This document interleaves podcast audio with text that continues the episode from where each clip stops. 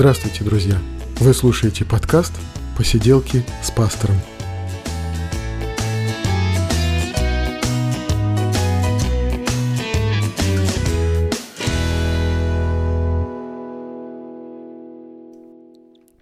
Привет, друзья! Это 92-й выпуск подкаста «Посиделки с пастором», и мы говорим о христианстве, о его истории, мы говорим о Священном Писании, о всем, что может быть интересно. И вот сегодня гостья, которую я очень давно хотел пригласить, но все как-то побаивался, Оксана Куропаткина. Привет, Оксан! Привет, Евгений!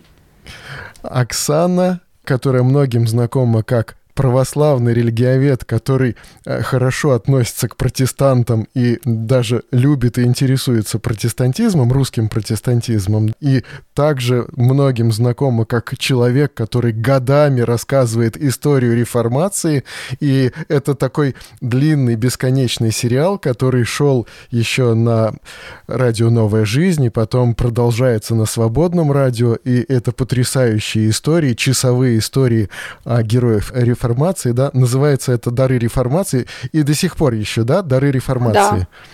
И вот интересно, кстати, вот эти записи, они где-то как-то э, сохраняются в, в какой-то библиотеке, не знаю. Вот если кто-то вдруг захочет прямо от начала до конца их прослушать, или это невозможно?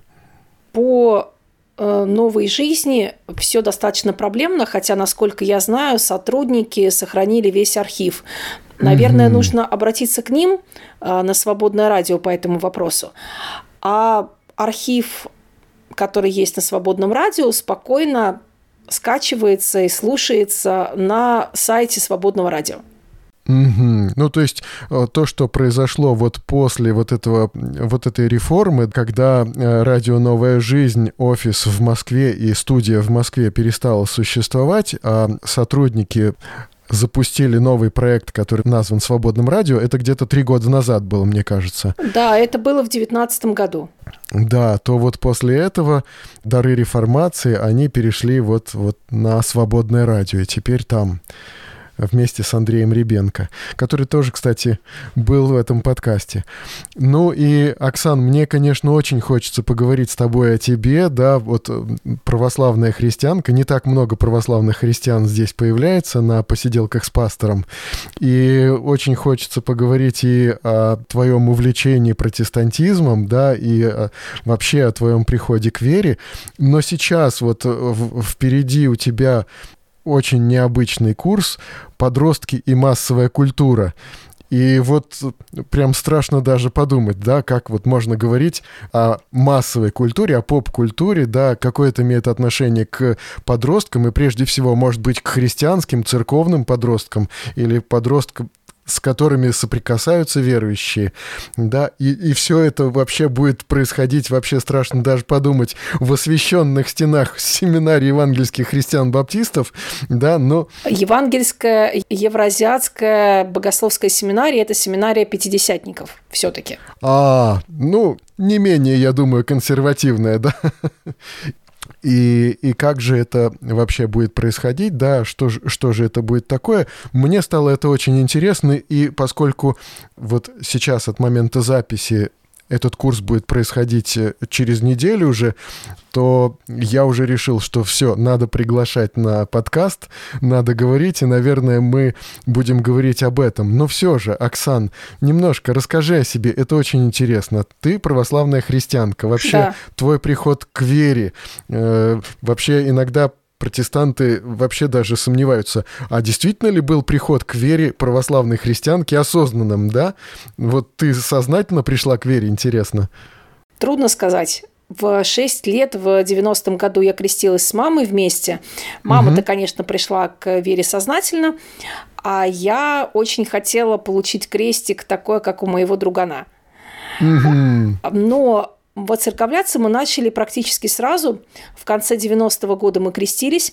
В 91 году я уже ходила в первую воскресную школу, и в начале 92 -го года мы с мамой уже пришли в церковь сознательно и э, ходили на богослужение.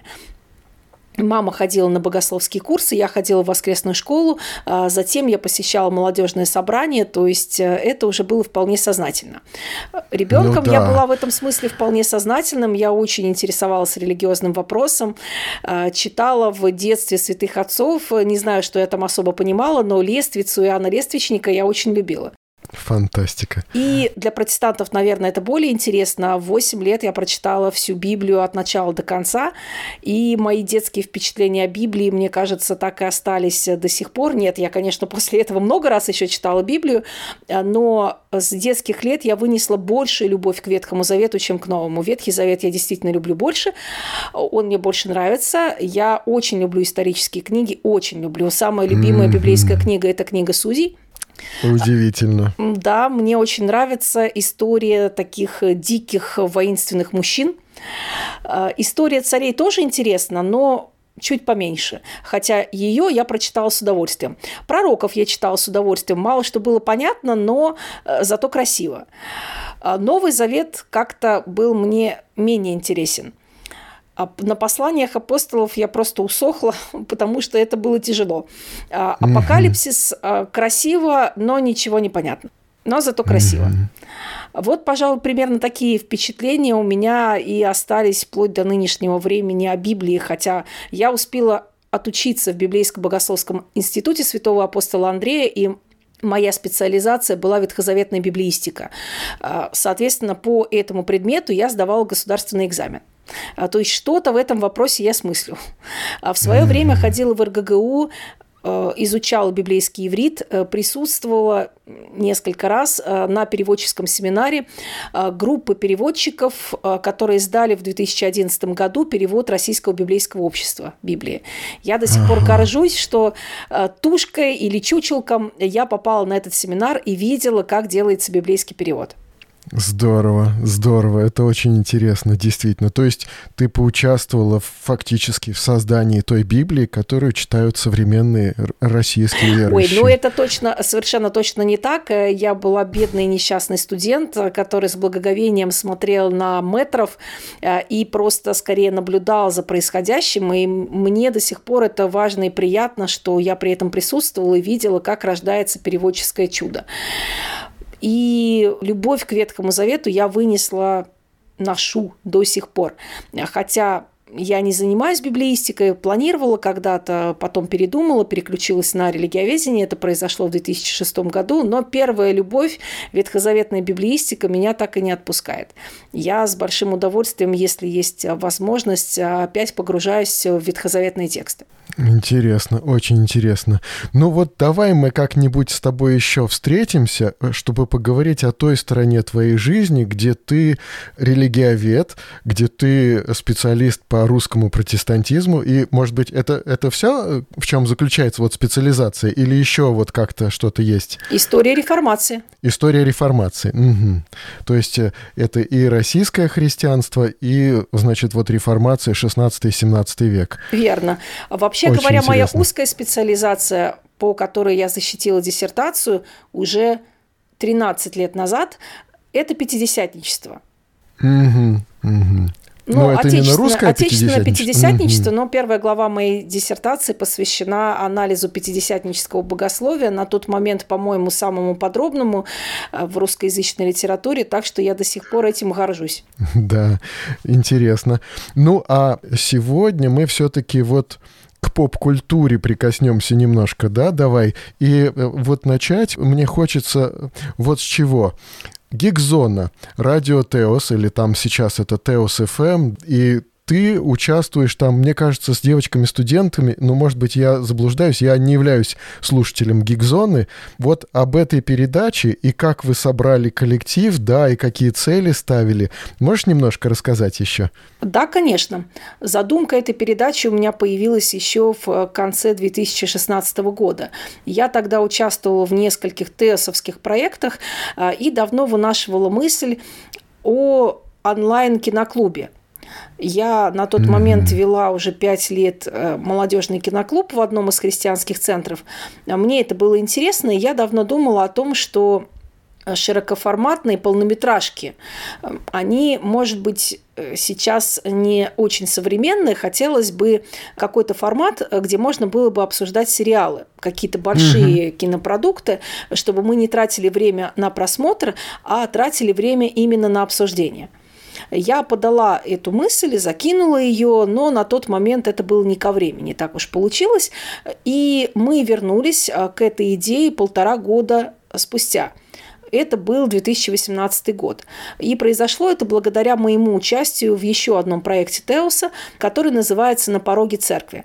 А ты правильно mm-hmm. сказал о студентах. На тот момент это были студенты, и это был их студенческий проект такой журналистский, да, да, студенческий проект. То есть они закидывались в незнакомую общину, да, я как понимаю, и должны были там сориентироваться и вообще вынести какие-то впечатления и поделиться ими. Притом община была совершенно ну, изначально чуждая им, да, вот я так понимаю. Сами ребята абсолютно светские. Угу. То есть для них угу. одинаково чужды, что православные, что пятидесятники. Задумка была следующая, что ребята приходят на богослужение, э, записывают какую-то ее, э, его часть, э, знакомиться с прихожанами, знакомиться со священнослужителями и кого-то из общины приглашают на эфир. На эфире mm-hmm. они ставят кусочек своего репортажа и задают члену общины свои дикарские вопросы. Так. Я при этом присутствовала как религиовед. Моя задача была э, в несколько минут абсолютно светским ребятам объяснить, в чем разница между православной церковью и армянской апостольской церковью. Например. Так. И мне это было очень интересно. Меня туда позвали именно как эксперта, который должен на пальцах объяснить какие-то сложные вещи. Э, реакция их была часто странноватой, наверное, для церковного человека, но, наверное, совершенно mm-hmm. нормальной для человека светского. Им казались странными вещи, которые для нас нормальны. Я помню шок одной из своих коллег, которая пришла на богослужение адвентистов седьмого дня э, и увидела, что там проектор выводит э, на экран э, текст э, гимнов, песни, гимнов, песни, да, да. да. И ну, казалось бы, что тут такого особенного? Говорение на языках смотрится значительно более странно, но она была в шоке. И, конечно, призывы к пожертвованиям тоже смотрятся несколько диковато. Угу. Но в целом им было интересно. Они же журналисты, естествоиспытатели. Их задача приходить в разные странные места и знакомиться с разными странными людьми. А, это и делает их журналистами. Поэтому наши ребята оказались достаточно отважными, и это было тоже очень приятно. Я познакомилась, сблизилась с этими ребятами, и у меня родилась идея, что почему бы с ребятами после завершения этого проекта, это был их дипломный проект, почему бы не продолжить дальше сотрудничество? Я поговорила с э, двумя э, девчонками, с Марусей Ивановой, с Натальей Лисовой, и мы договорились, что мы пробуем. Мы получили добро со стороны руководства Теуса, который тоже было заинтересовано в том, чтобы создать какую-то передачу для подростков, для молодежи.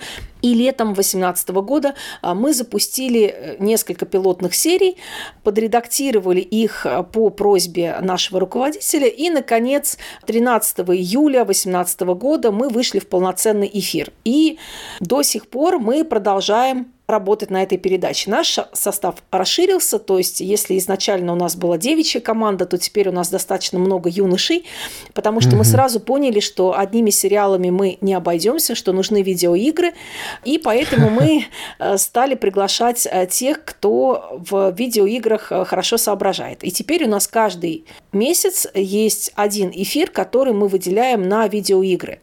Удивительно. Вот, собственно, и все. А, главная задумка Гигзона а, была создать пространство, где светские и религиозные люди а, встречаются для того, чтобы обсудить то, что им близко и интересно.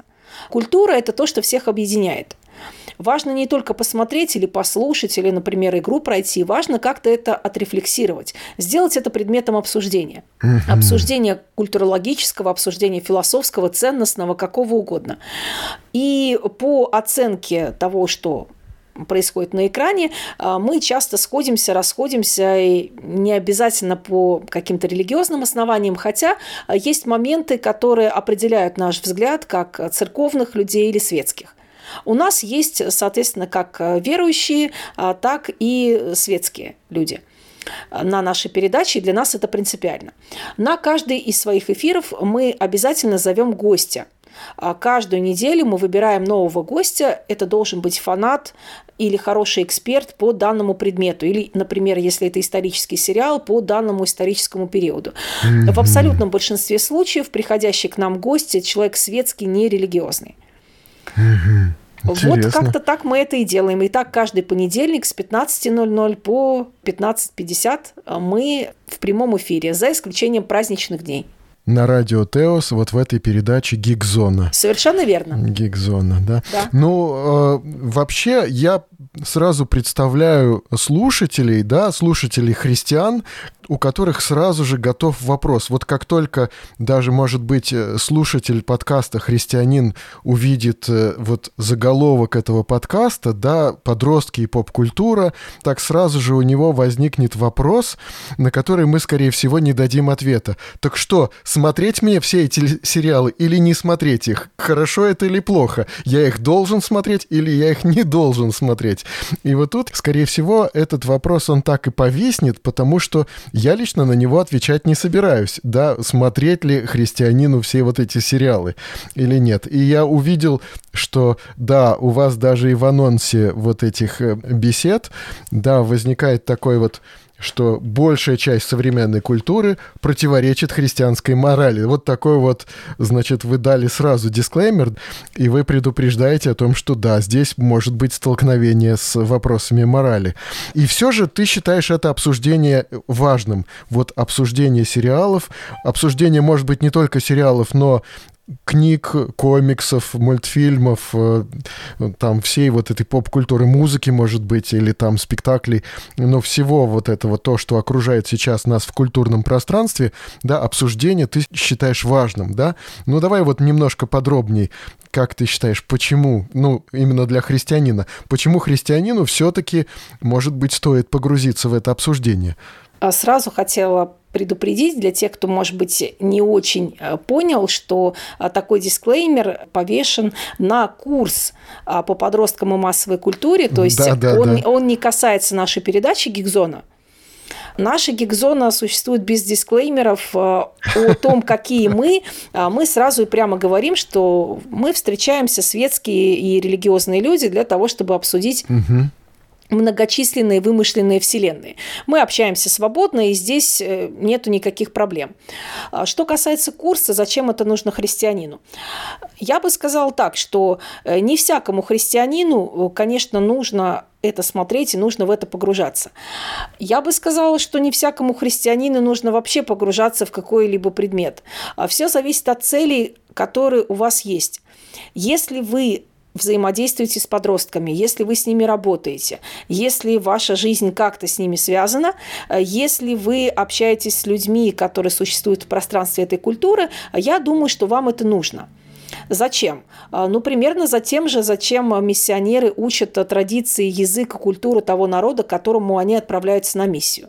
В ролике, который я записала в качестве мотивационного для своего курса, я так прямо и говорю, что подростки – это языческое племя, в общем-то. Почему нет? А, и отвечая на вопрос, а как же наши церковные подростки, я скажу, что ваши церковные подростки ровно такие же, как и светские подростки. Да. Это абсолютно те же самые люди то, что вам может казаться, что они более благочестивые, боголюбивые, совсем не обязательно значит именно так. Э, поговорите на эту тему с Александрой Галаксионовой, которая выросла в протестантской среде. Она вам расскажет много интересного.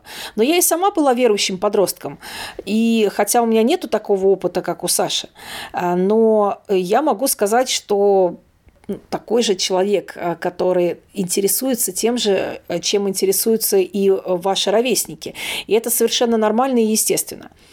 Э, и часто тоже задают вопросы, какое отношение все это имеет к христианству. Угу. Да сама по себе культура имеет отношение к этому опосредованное, хотя это спорный вопрос. В современной культуре есть христианские мотивы. И я имею да. в виду не обязательно какие-нибудь фильмы, которые иллюстрируют Евангелие, экранизируют Евангелие. Я имею в виду жанр фэнтези, где мы видим образ Христа в переносном смысле. То есть мы видим фигуру героя, который жертвует собой для спасения мира. И это будет и Гарри Поттер, где главный герой, э, не спешите возмущаться, а досмотрите фильмы или дочитайте книгу, mm-hmm. побеждает главного злодея не за счет того, что он более продвинутый маг, а за счет того, что он готов пожертвовать своей жизнью ради того, чтобы убить зло. Mm-hmm. Из «Игры престолов» это известнейшая э, современная фэнтези, очень популярный сериал. Там тоже один из главных героев погибает, а, жертвуя собой ради людей. Это называется Христос драматургии. А, то есть персонаж, который имеет сверхмиссию и исполняющий свою сверхмиссию не за счет того, что он всех крошит, как Рэмбо, а за счет того, что он жертвует собой ради других людей. В массовой культуре довольно много героев, которые главной высшей христианской ценности вполне соответствуют. Я их называю человеколюбцами, человеколюбивыми персонажами. И их, в принципе, достаточно много. И это само по себе приятно. А, но, с другой стороны, дисклеймер у нас висит тоже не просто так.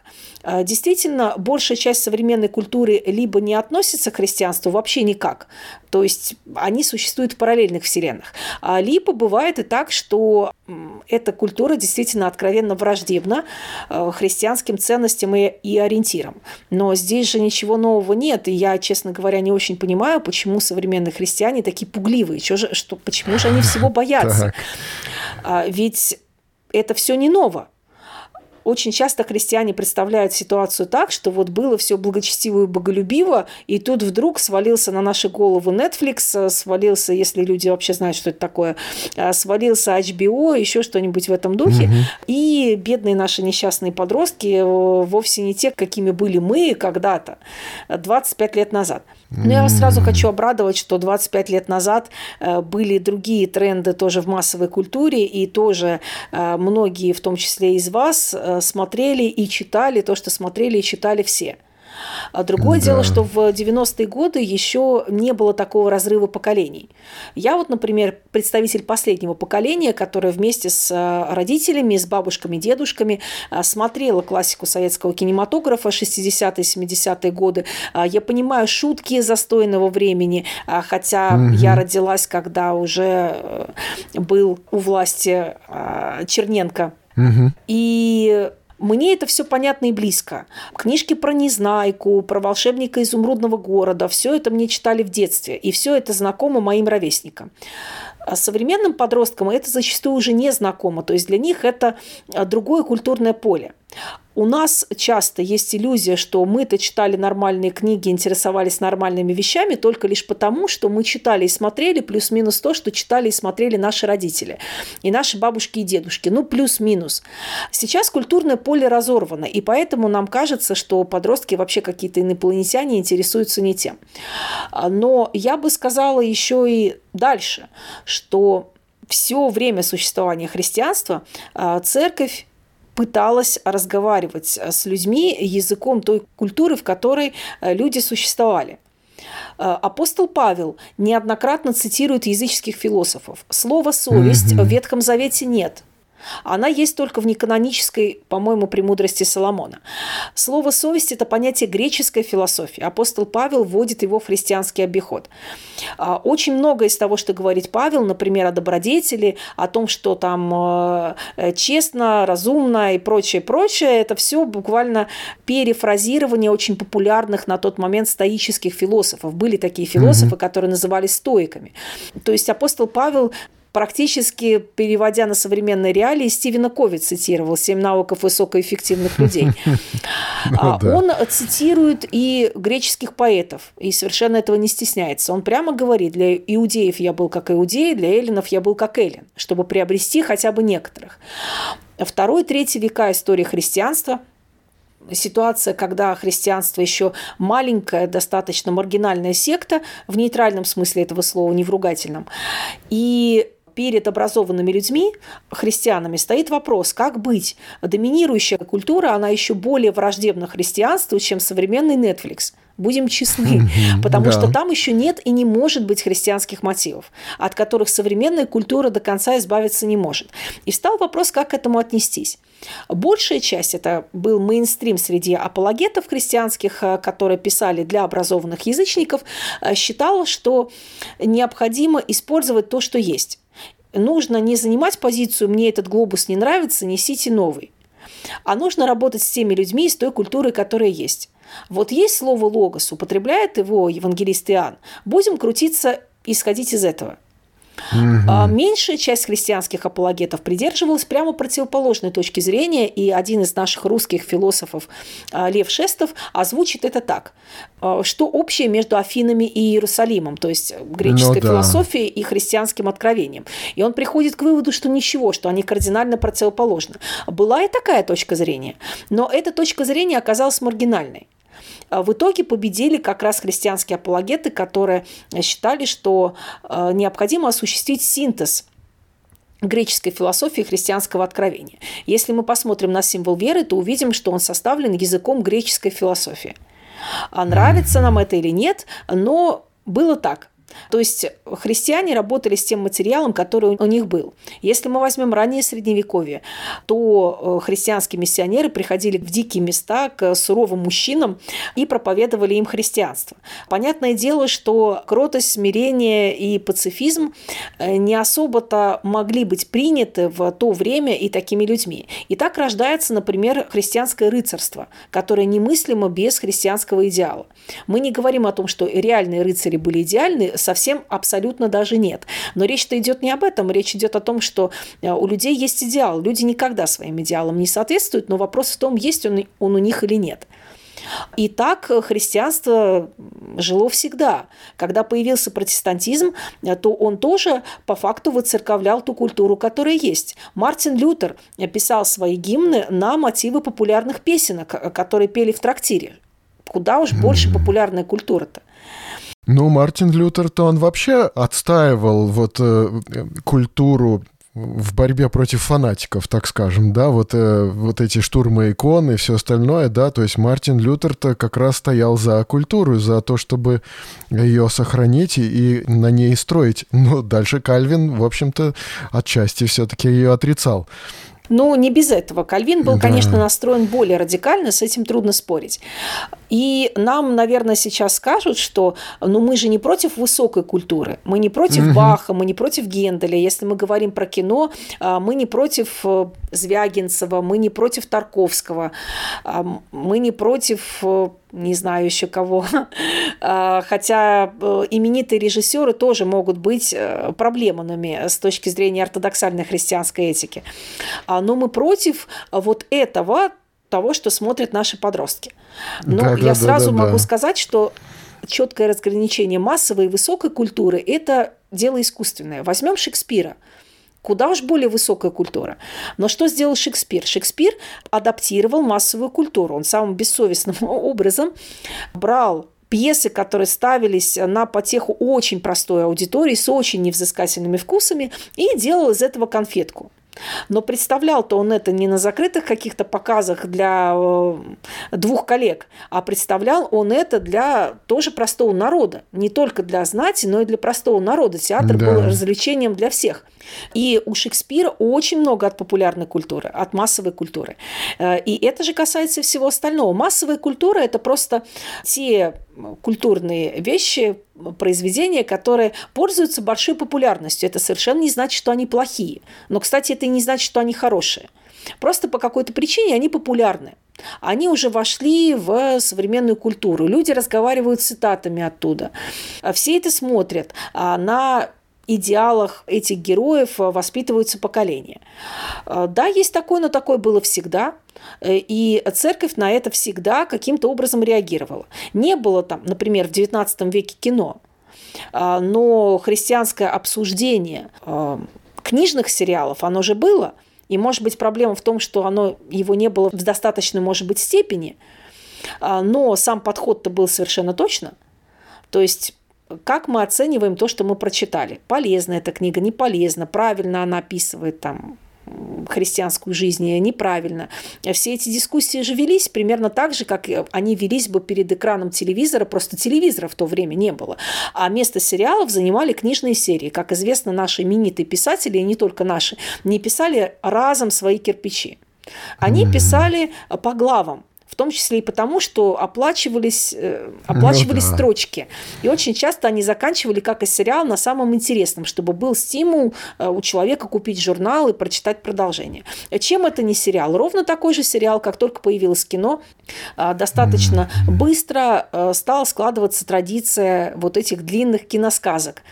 А, который действует по принципу продолжения следует. Опять же, ничего нового. То есть мы здесь видим не какой-то качественно новый феномен. Мы видим просто, что улучшились технические средства, а суть осталась та же самая. Если мы скажем, что ну, там, культура конца 20-го, начала 21 века – это не культура вовсе, там один сплошной Содом и Гамора. Но я вам скажу, что почитайте, пожалуйста, литературу 19 ну, да. века и почитайте литературу Серебряного века, а почитайте сопоставимую литературу начала 20 века в других странах, которые относятся к числу высокой. И у вас волосы на голове зашевелятся. То есть, насколько ну, это да. соответствует христианской морали, могу вас сразу обрадовать, соответствует весьма мало.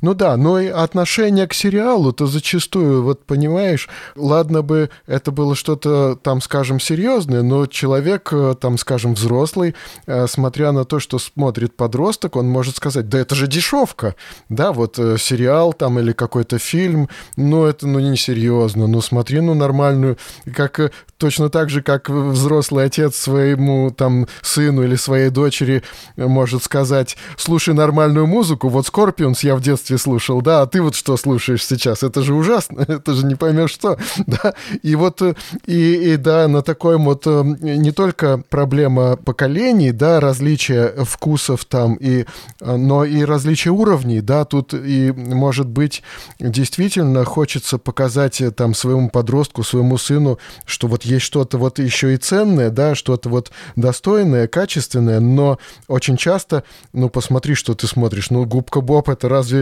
вообще мультипликация, да, например, или там что-то что еще. Хотя, может быть, в этом что-то и есть, но я этого не вижу, да, например, и не могу разделить это со своим ребенком. В этом проблема. Но дело в том, что массовая культура, то есть культура популярная, она же очень разная, она очень разного угу. качества. Вот ты упомянул мультипликацию, а есть такой великий японец Хаяо Миядзаки, которого называют королем анимации. Это да. высший класс анимации, вообще-то говоря. И этот человек учился на советских образцах. Он прямо об этом говорит, что они его очень впечатлили. И, кстати, если сравнить рисовку Миядзаки с э, какой-нибудь другой рисовкой, то видно, что она все-таки непривычному, неподготовленному русскому зрителю ближе. Но она довольно-таки эротизирована, да, и христианин схватится за голову и скажет, не смотри на это. Но в аниме тоже есть разные жанры, достаточно да, четко да. маркированные. Э, где-то есть эротика, где-то есть там прямо совсем эротика. Просто нужно знать, э, к какому классу относится то аниме или та манга, да. который ты читаешь.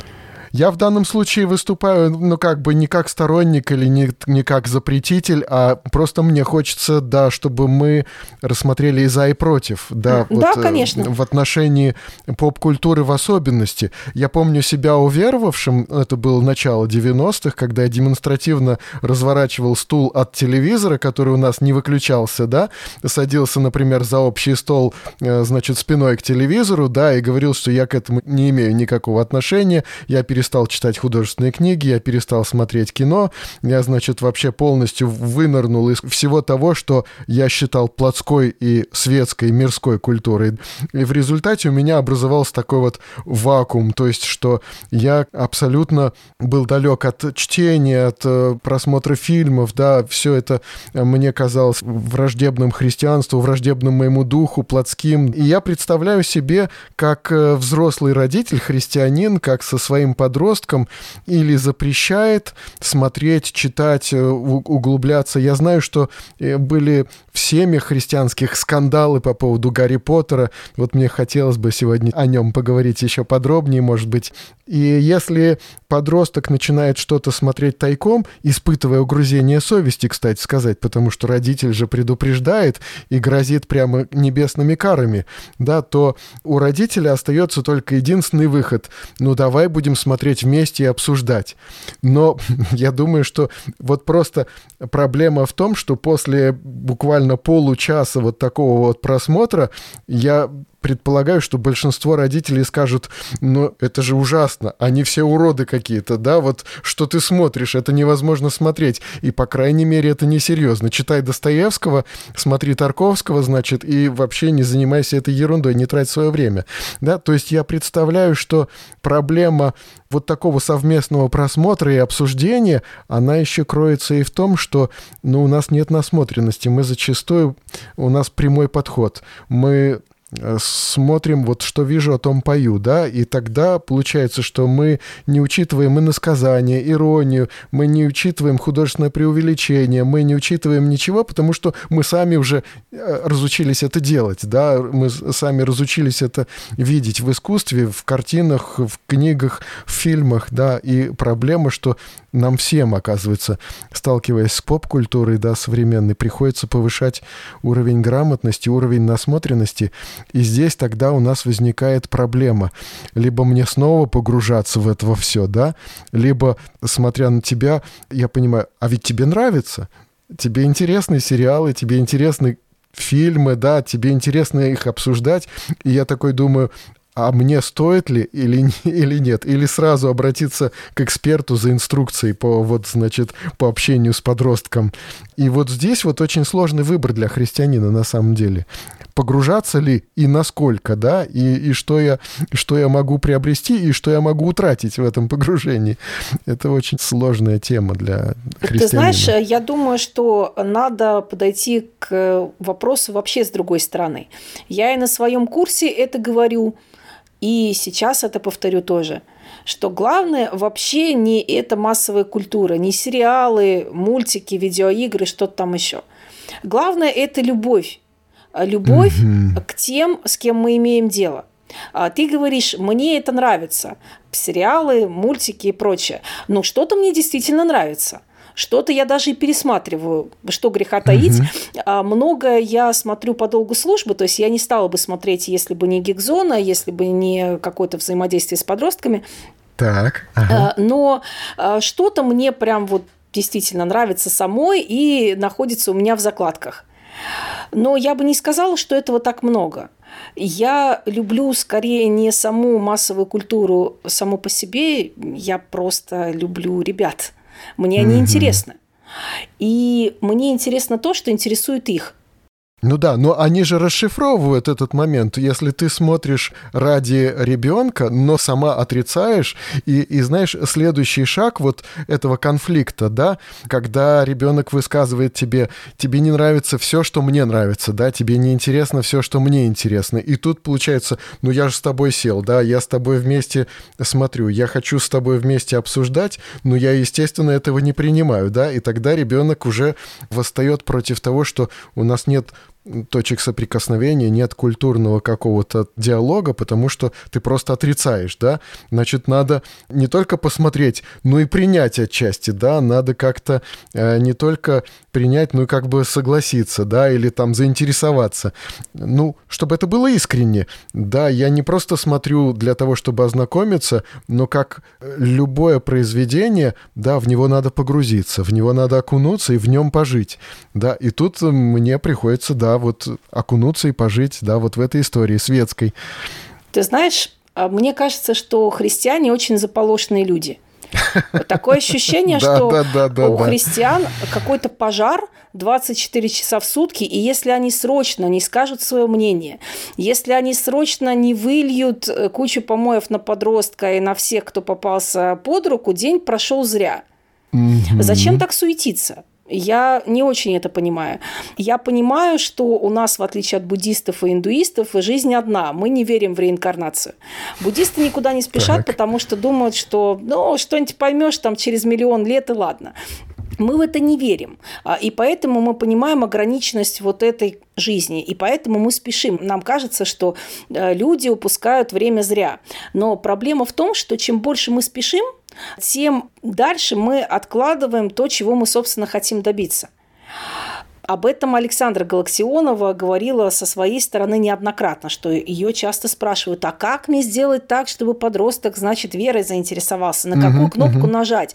Сколько раз Александра это говорила, и сколько раз вот я с ней э, в этом смысле соглашалась, что ну оставьте вы подростка в покое.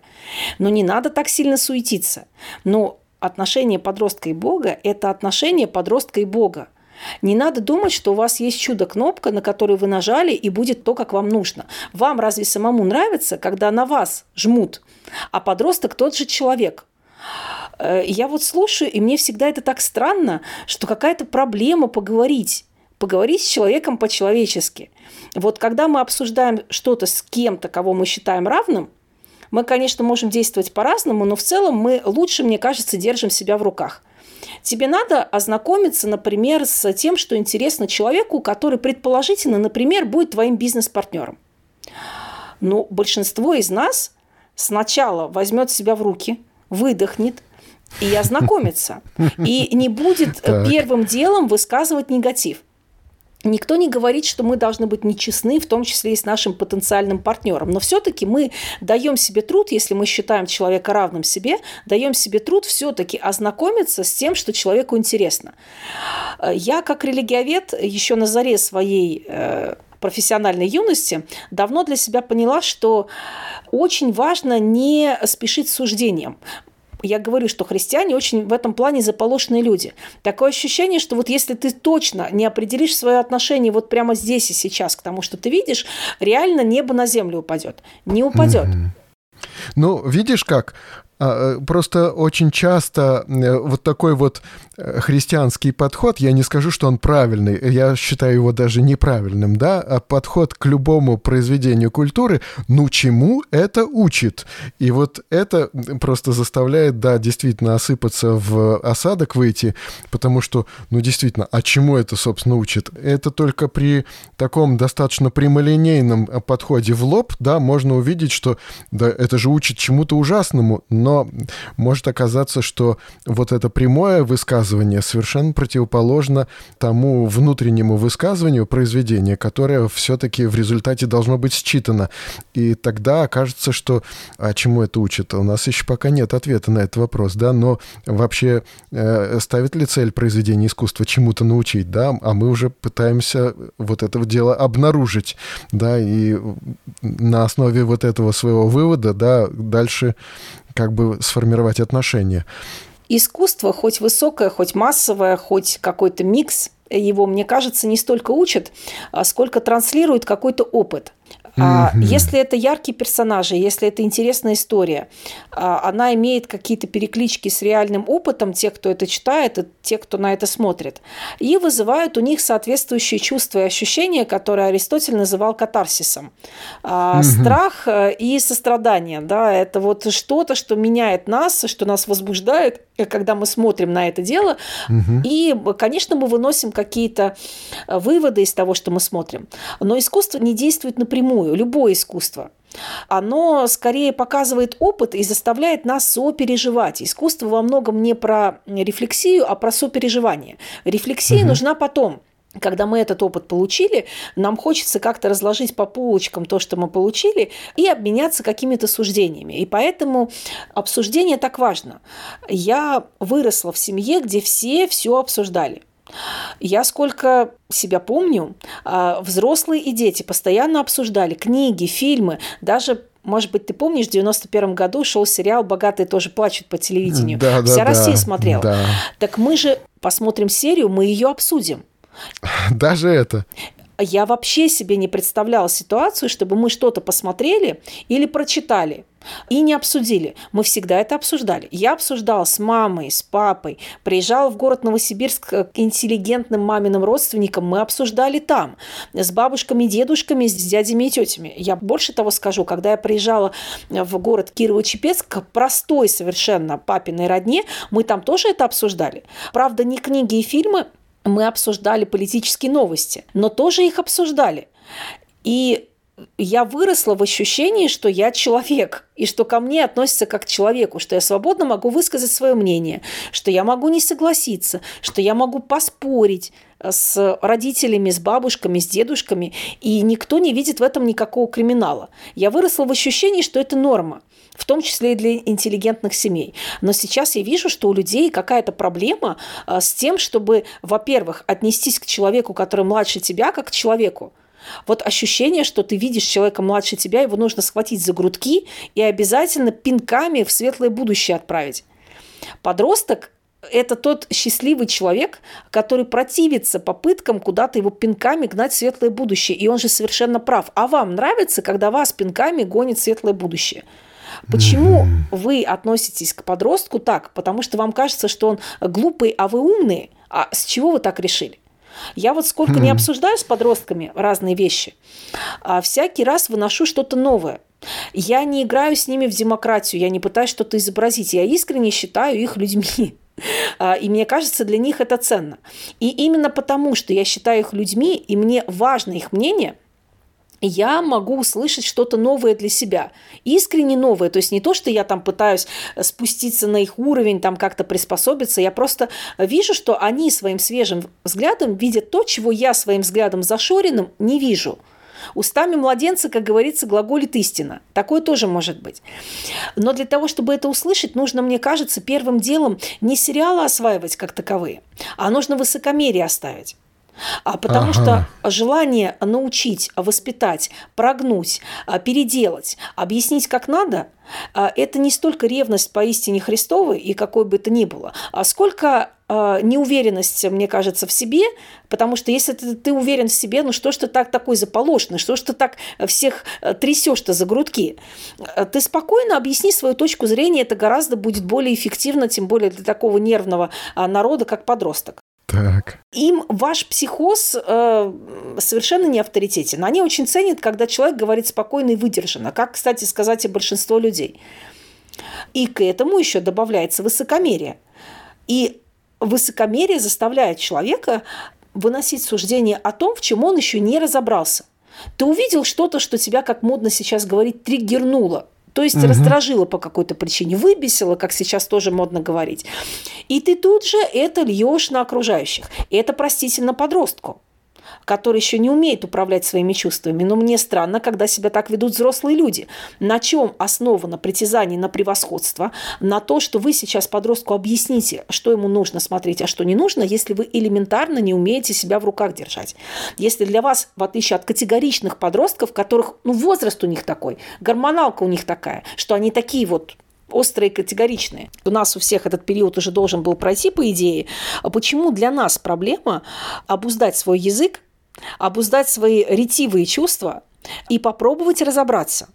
Может быть ситуация, как ты говоришь, что наше первоначальное впечатление просто ошибочно. Такое бывает довольно часто. Взять того же Гарри Поттера, вот решительно не понимаю весь шум с ним связанный, потому что это невиннейшее вегетарианское произведение. У меня есть к нему, кстати, этические вопросы, есть, но они никак не связаны с наличием там магии. Э, у меня вопрос э, скорее, как Роулинг видит э, предопределение, я бы так сказала. То есть у нее Гарри получается изначально хороший, а Волан-де-Морт какой-то изначально плохой. Вот это чувство какого-то вот, какой-то вот нехорошей элитарности э, не связано с Хогвартсом, собственно, а связанное mm-hmm. вот с этим вопросом этическим. Вот оно не оставляет до конца. Хотя есть фигура прекрасная Снейпа, человека, который до конца жизни боролся со своей темной стороной, это прекрасно. Но да. концепция главного, главных героев вызывает вопросы этические. Но заметьте, я сказала, вызывает вопросы – Если у меня что-то вызвало вопросы, это не значит, что я говорю не читать, не смотреть и в топку. Я очень люблю Гарри Поттера лично. Я его полюбила задолго до того, как стала э, общаться с подростками. Э, просто наличие вопросов э, не отменяет то, что ты спокойно относишься к тому, что это существует. А, но бывают и другие ситуации. А, бывают ситуации, как, собственно, в дисклеймере, который ты озвучил, угу. что действительно этот кинопродукт сняли люди глубоко враждебные христианской этике и христианской церкви как таковой. Но глупо это отрицать. Глупо отрицать, что тот же Netflix работает в этой обоими. Я всегда считала Netflix идеологическими оппонентами. Но опять же, друзья дорогие, в Netflix сидят не глупые люди. Я вижу, даже если я решительно не согласна с тем, что вижу на экране, я вижу, что там хорошо поработали сценаристы. Обычно там великолепный каст. То есть угу. великолепная актерская игра. Netflix это не чебуречная.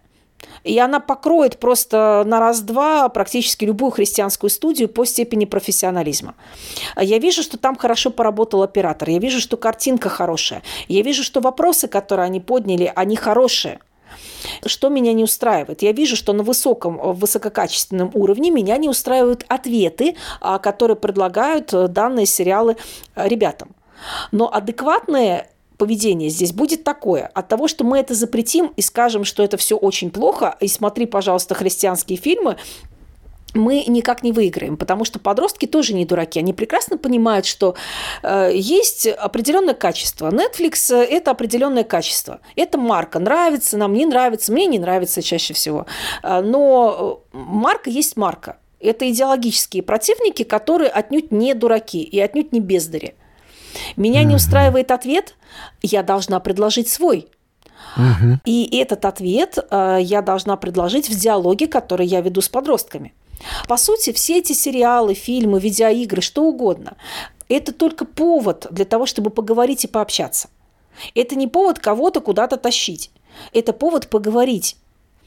Просто поговорить с человеком искренне и открыто, как мы бы поговорили с человеком, которого мы считаем равным себе. И если мне что-то не нравится, я ведь открыто говорю, что ты знаешь, а я с этим не согласна. А ты знаешь, мне кажется, что здесь есть какая-то натяжка. А ты знаешь, вот как ты сам-то думаешь? А вот здесь а, по сценарию вот это оправдана какая-нибудь очередная гомосексуальная пара. Но где-то это оправдано по сценарию, потому что действительно есть такие люди, у них есть, такие, э, есть определенные проблемы. А бывает, когда это вообще ни к селу, ни к городу. А вот тебе кажется, это вообще имеет какое-то отношение к реальности или это галочку поставили, что мы тут такие политкорректные? Тебе самому это нравится? Вот мне как-то нет, мне кажется, это излишне. А что думаешь ты? А когда я прогоняла какую-то версию первого первоначальную этого курса несколько лет назад, а у нас а, с моими студентами, которые сами работают с подростками, был такой практикум. Мы думали, а о чем в связи с этим сериалом, в связи, в связи с этим фильмом мы хотим поговорить с детьми. И я их постоянно тренировала. Вот я говорю, вы делаете какие-то утверждения, что вот надо делать вот так, не надо делать вот так. Я говорю, стоп, вы этот, вот это утверждение переделайте в вопрос. Вы вопрос детям задайте. Угу. Как они-то думают. Когда мы диалог ведем, важно ведь не только, что говорю я, а важно, что скажет и другой человек. Иначе у нас с вами никакого диалога не получится. А получится монолог. Если мне не интересно, что думают подростки – то э, тогда я их и не услышу. А тогда у меня с ними ничего не получится. И смотрю я сериал или не смотрю, это абсолютно не важно. Если я их не слышу, то я их не слышу. А как подростки могут мне откровенно сказать свое мнение, если я их перебиваю, если я, когда меня никто не спрашивает, лезу со своим мнением, а если я говорю, ты думаешь неправильно? А в чем проблема, что человек думает неправильно? А что, мы, взрослые люди, между собой э, часто соглашаемся, что ли? Нет. Мы друг mm-hmm. с другом не соглашаемся. Мы говорим, вот я считаю, что ты не прав.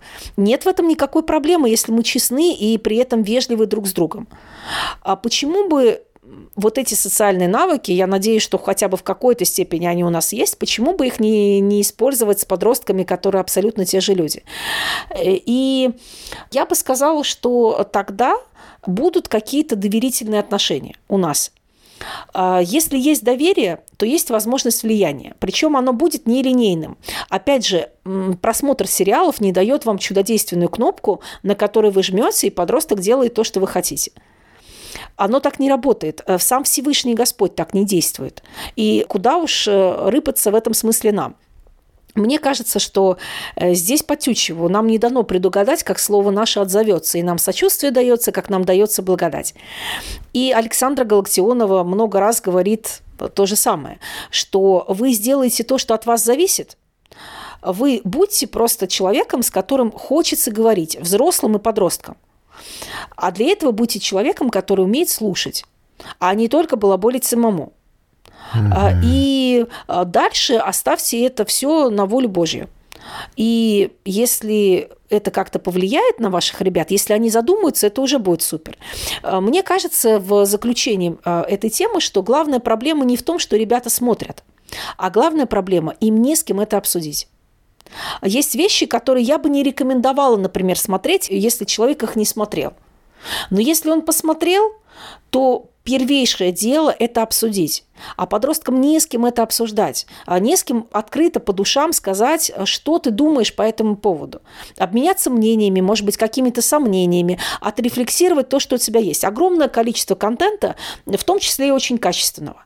Но толку от этого нет, потому что это не обрабатывается мозгом. А, как говорил отец одного из известных православных проповедников, думай больше, чем ты читаешь. Чтобы хм. не было так, что у тебя мозг перегружен, а он не дает тебе какого-то результата. А, и поэтому, мне кажется, должно быть обсуждение. А, то есть то, что я делаю, то, что предлагаю в своем курсе, то, что делаю на своей передаче, это скорее попытка такой рефлексии. Она может быть более удачная, может быть менее удачная. Мне кажется, что важен сам факт. Пусть будет пространство, где подростки, молодые люди и более взрослые люди встречаются друг с другом э, и смотрят друг на друга не как на потенциальных врагов, э, тех, кого хочется как-то куда-то пинками загнать или послать куда-нибудь, куда Макар телят не гонял. А пусть это будет пространство, где люди встречаются с людьми. И мне кажется, что э, это гораздо больше соответствует христианскому подходу к любви, чем что бы то ни было еще. Любовь, она в том, что ты смотришь на человека глазами Божьими, и ты видишь в нем не себя, а его, какой он есть. И тебе интересен он, какой он есть, и ты стараешься его принять, какой он есть. Это не означает, что ты даешь индульгенцию на все, что он делает. А совершенно нет. Но э, вы принимаете человека, какой он есть. А я очень часто вижу э, и в том, что касается сериалов, и в том, что касается всего остального, скажу то, с чего я начала. Не устраивают меня эти подростки, несите новых. Ну, собственно говоря, глобус этот не устраивает, не устраивает, несите новый. Ну, это не позиция взрослого человека, как мне кажется. Ну, в каком-то случае подросток начинает изображать из себя такого, какой он устраивал бы, и это, наверное, еще хуже, да. Безусловно, Подросток да. начинает играть возле родителей такого паиньку, такого христианина настоящего, но внутри, в душе им не являться, да, тогда вообще непонятно, как, э, как какой-то построить диалог. Но поэтому, мне кажется, уж лучше, чтобы он бунтовал. А самое да, плохое да, дело да. это пытаться заставить его носить социальную маску вы тогда действительно никак на человека не повлияете, доверительных отношений не будет. Но самое страшное другое. Здесь, мне кажется, более подробно Александра Галаксионова могла бы здесь объяснить, а, что а, могут быть какие-то страшные ситуации, в которые попадает подросток, а он заложник того социального реноме, который у него уже есть. Ему, бедняги, обратиться некому, потому что он знает, что приди он с реальной насущной проблемой, совершенно не благочестивой, он помощи угу. не получит, ему просто дадут по башке. Ну, да. ни вы, ни я не пойдем к человеку, а, который дает нам по башке вместо того, чтобы решить нашу проблему, правильно? А почему подросток должен вести себя по-другому? Давайте, может быть, не будем человеком, от которого люди бегут в ужасе а, потому что он дает э, всем по башке, не разобравшись, в чем дело. Давайте все-таки будем людьми, с которыми хочется разговаривать. А свое мнение, которое всем вот прям, прям вот разрывает, как хочется сказать, ну скажите – скажите в пространстве нормальной, честной дискуссии. Я совершенно, еще раз повторю, совершенно не скрываю, что мне вот это нравится, а мне вот это не нравится. А здесь это мне кажется сомнительным, а здесь мне кажется это откровенно слабым. Я совершенно спокойно это говорю, и ни, никакого неба на землю не падает. Просто почему это не сказать так, как мы говорим это друг другу, без желания сказать, а вот я, великий я, думаю так. Но, может быть, ты не великий я, может быть, ты просто я. Может быть, как-то, как говорит одна моя хорошая знакомая, скромнее надо быть. Да, да. Ну что ж, вы, э, в общем-то, просматриваете эти сериалы фактически, да, и обсуждаете их между собой, да? Верно. И с нашими гостями, если ты говоришь про гигзону. А вот уже о курсе, который предстоит. Я смотрю, здесь даже вот есть э, э, перечень фильмов, которые будут обсуждаться, да, здесь вот и по разделам фэнтези, анимация, Гарри Поттер, современные сериалы о церкви, и здесь на всякий случай приведена маркировка. Вот Игорь Попов говорит, что я тоже люблю все маркировать. Значит, здесь некоторые фильмы и сериалы, значит, промаркированы, что вот содержит сцены эротического содержания, содержит жестокие сцены, содержит гомосексуальные отношения и языческие верования. И вот некоторые вот так вот у нас промаркированы из этих фильмов, э, которые вы предлагаете посмотреть и обсудить. Верно. Ну, действительно, даже страшно. Вот молодой папа, например, да, вот как, как вы вообще собираетесь вот молодого папу обсуждать или там какие-нибудь э, половое воспитание, не знаю, элиту? Я, честно говоря, с трудом представляю себе, о чем речь здесь.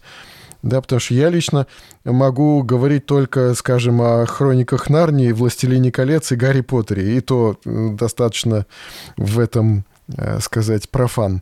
Да, вот как вы, как вы это все вот планируете обсуждать, интересно? Вот как вы про молодого папу будете говорить? Ну, у меня есть общая методология, которую я использую угу. на просмотр и обсуждение чего угодно.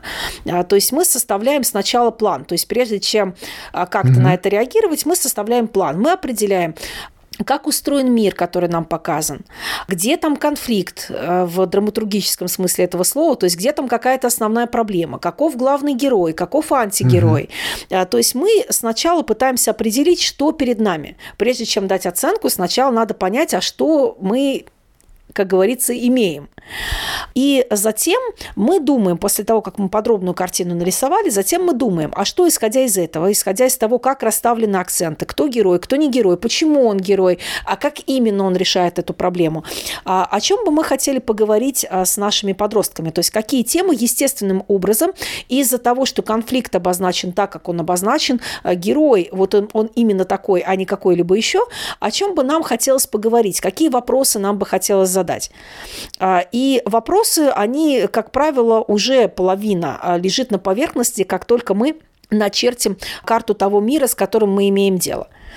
Актуальны для нас эти проблемы или нет? Имеем ли мы на них какие-то другие ответы, какие-то другие подходы, чем то, что мы видим здесь на экране? Может быть, мы видим какую-то проблему, которой вообще нету в этом художественном сеттинге. Вот, а мы бы хотели, например, ее поставить как, там, например, у меня есть этические вопросы к Роулинг, и я не уверена, что Роулинг сама рефлексирует э, вот эту идею избранности или неизбранности. Но кто мне мешает, э, исходя из ее мира, исходя из э, вот этого противопоставления Волан-де-Морта, там, главного злодея, вот, и всех остальных, кто мне мешает э, вытянуть из этого э, вопрос. Так все-таки Волан-де-Морт и Гарри Поттер, они предопределены к тому, чтобы один был хороший, а другой был плохой? Или все-таки нет? Очень многое просто mm-hmm. вытаскивается из э, просто анализа того, что мы видим. И поэтому что молодой папа, что элита, что Ривердейл, что половое воспитание анализируется ровно таким же образом. Мы смотрим, какой мир там изображен, какие там герои, нравятся они нам, не нравятся, почему, э, зачем, от чего, как они действуют, какую проблему они решают. И после этого мы думаем, как мы к этому отнесемся. Э, я уже прогоняла какой-то вариант этого курса, как я уже сказала, э, пару лет назад, и у нас были очень интересные семинары. Э, для многих взрослых тетенек и дяденек это было интересно. Ну, а есть такая опасность, что, ну, скажем, что тебе нравится в этом сериале? прикольно, вот молодой папа, смешно, да, вот, и, и все. И на этом, скажем, на простейших реакциях все и останавливается. Для начала нужно, чтобы у нас э, была реакция более сложная, потому что, судя по тому, что ты говоришь, у людей реакция, как у подростков, не прикольно, не нравится. Я бы сказала, что как раз на своем курсе я учу делать предварительную работу перед тем, как что-то с подростком обсуждать.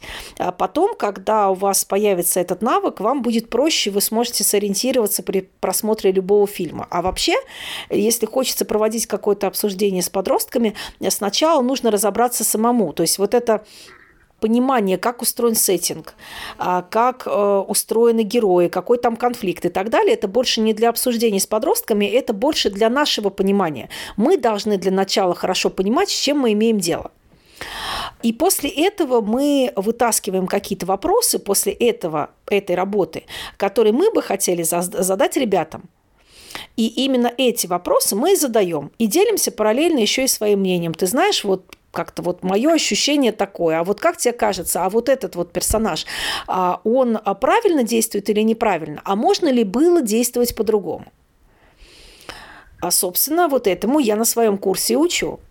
А потому что ребята односложно говорят, либо потому что вам не доверяют э, и считают, что лучше свое мнение не высказывать лишний раз, а, либо потому, что они не приучены в принципе быть в обсуждениях. Это проблема уже ответственность взрослых людей, что а, не было обсуждения, откуда подросток может научиться рефлексировать и формулировать свое мнение.